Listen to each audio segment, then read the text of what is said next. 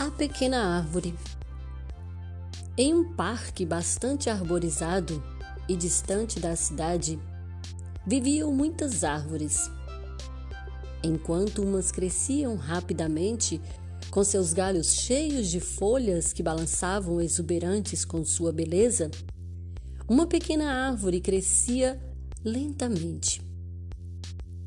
Bem no meio daquele parque estava fincada uma outra árvore, que quis saber por que aquela árvorezinha estava ali há tanto tempo e não crescia como as outras. Todas começaram a rir do pobre vegetal, que ficou só ouvindo, sem nada dizer. E isso se tornou uma constante. A pequena árvore seguia dia após dia sendo motivo de piada para os outros. Com o tempo, ela foi se sentindo cada vez mais incomodada e triste e começou a achar que não pertencia àquele lugar. Um dia veio um vento e, num breve assoprar, levou toda a folhagem de várias árvores que logo morreram por falta de sustentação. Intrigada com o que vira, a pequena árvore resolveu olhar para dentro de si mesma e, para sua surpresa, ela viu as suas raízes crescerem fortes debaixo da terra, se entrelaçando naquele emaranhado. Então, percebeu que suas raízes iam longe para alcançar a água pura a mais pura das águas.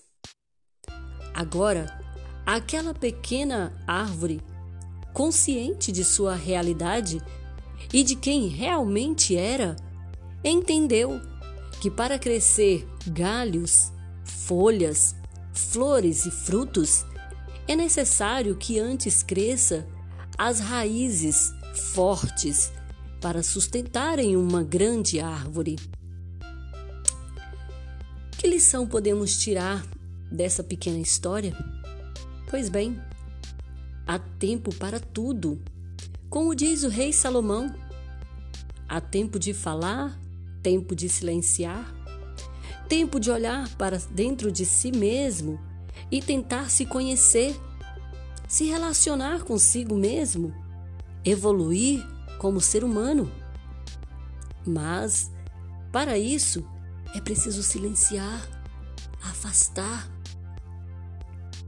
Assim como a árvore que precisa crescer primeiro as suas raízes para depois fazer crescer o tronco, os galhos, as folhas e frutos, também somos nós, seres pensantes, ser humano. Olhar para dentro de si mesmo, conhecer-se, descobrir seus limites seus desejos e propósitos, só então sair da casca ou da casinha e mostrar ao mundo quem realmente você é. Daí as pessoas podem falar o que for, que nada, absolutamente nada, irá lhe ofender ou lhe aprisionar. Você conheceu a si mesmo conheceu a verdade e agora você é livre.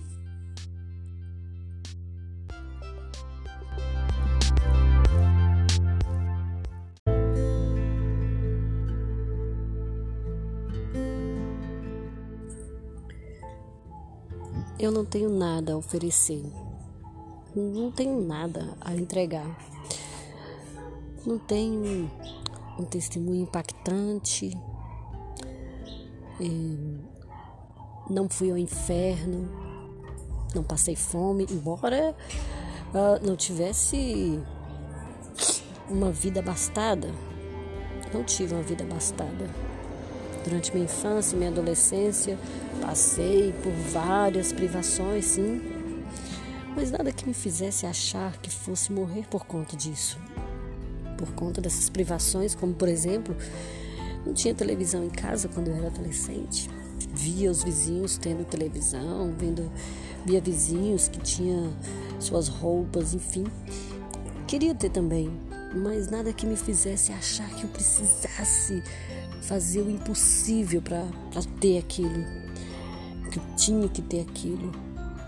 Não, não digo isso para me engrandecer, muito pelo contrário. A minha intenção aqui não é de forma alguma me engrandecer, mas eu fico preocupada com, com alguns testemunhos de vida, sabe? Com alguns, eh, algumas pregações, alguns, algumas histórias chocantes que as pessoas eh, relatam que passaram, que foram ao inferno, que viveram as piores desgraças que alguém pudesse viver. Não estou dizendo que não acredito, sim, acredito, vejo que tem muita gente que sofre realmente e fico é, penalizada com isso, me solidarizo com essas pessoas. Mas o que quero dizer aqui, o que eu quero chamar atenção aqui, não é a história de vida das pessoas. Cada um tem a sua e a gente deve respeitar. O que eu quero aqui, gente, é dizer que não é porque você não tem um testemunho de vida chocante, impactante, sabe? Que a sua história não seja uma história legal, que a sua história não seja uma história é, que vale a pena ser conhecida, tá? Cada um tem a sua história e cada um realmente que queira contar a sua história deve contar a sua história e sentir como se realmente estivesse vivendo aquilo ali. Sinto essa preocupação em histórias chocantes, testemunhos chocantes, impactantes, porque muitas vezes eu vejo pessoas que, que ainda não viveram tanto. Estou falando aqui de, de jovens, adolescentes, e que ele acha que para ele ter uma história, sabe, uma história que vai levantar multidões, que vai conquistar muita gente, ele precisa passar pelas as, as agruras da vida. Ele precisa ir ao inferno. Cuidado. Muita gente também foi ao inferno e não voltou. Digo isso porque vejo jovens, adolescentes se drogando. E aí, quando eu ouço testemunho de pessoas que dizem: Não, eu fui ao inferno e voltei. Eu usei drogas e hoje não uso mais. Parabéns, muito bem. Mas essas histórias, gente, elas, elas devem ser contadas com muito cuidado, sabe? Qual é o público que você quer atingir ao falar isso?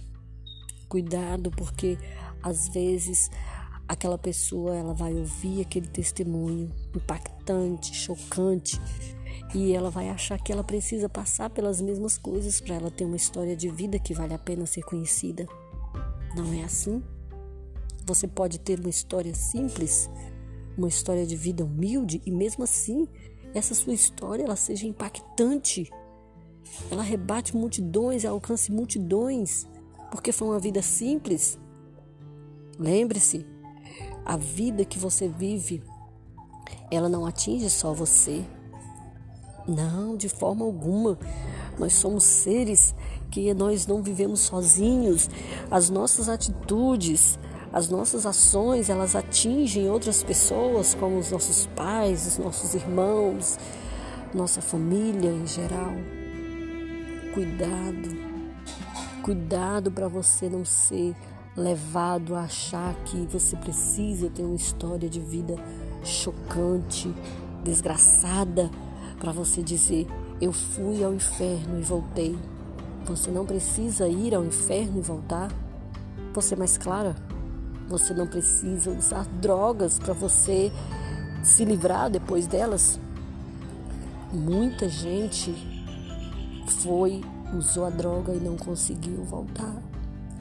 Não conseguiu sair das drogas foi para o mundo da prostituição e não conseguiu sair da prostituição. Não conseguiu. Elas não conseguiram. Elas foram ao inferno e não voltaram. Então a gente ouve muita história de pessoas que contam seus testemunhos como verdadeiros troféus, sabe? Como verdadeiros é, cetros de poder, sabe?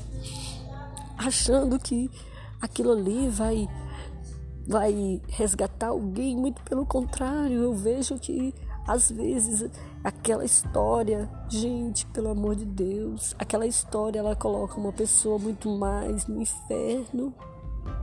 Cuidado com as histórias que vocês ouvem. Cuidado com as histórias que vocês querem, sabe, ir atrás. E cuidado, pastores, pregadores, missionários, cuidado com os testemunhos que vocês levam. Cuidado com as pessoas que vocês estão atingindo. Pois a mensagem de vocês às vezes pode ferir, pode ser nocivo muito mais do que resgatar alguém. Cuidado onde você vai para levar a mensagem. Pode ser que essa pessoa seja um bebê e ela não aguente, sabe, uma comida mais sólida, ela precisa de um leite. Não estou dizendo que a vida é fantasia, um mar de rosas, que a gente deve acreditar nisso, mas pelo amor de Deus, pelo amor de Deus, esses testemunhos chocantes de pessoas que foram ao inferno, dizem que foram ao inferno e voltaram, muitas foram e não voltaram. Não queira, não queira, jovem, não queira, adolescente, ir ao inferno e voltar você ter uma história de vida para contar. A sua história pode ser simples, muito simples, sem machucar ninguém, sabe? Lembre-se, as suas ações e atitudes, elas podem ferir muitos. Tá bom? Fique em paz.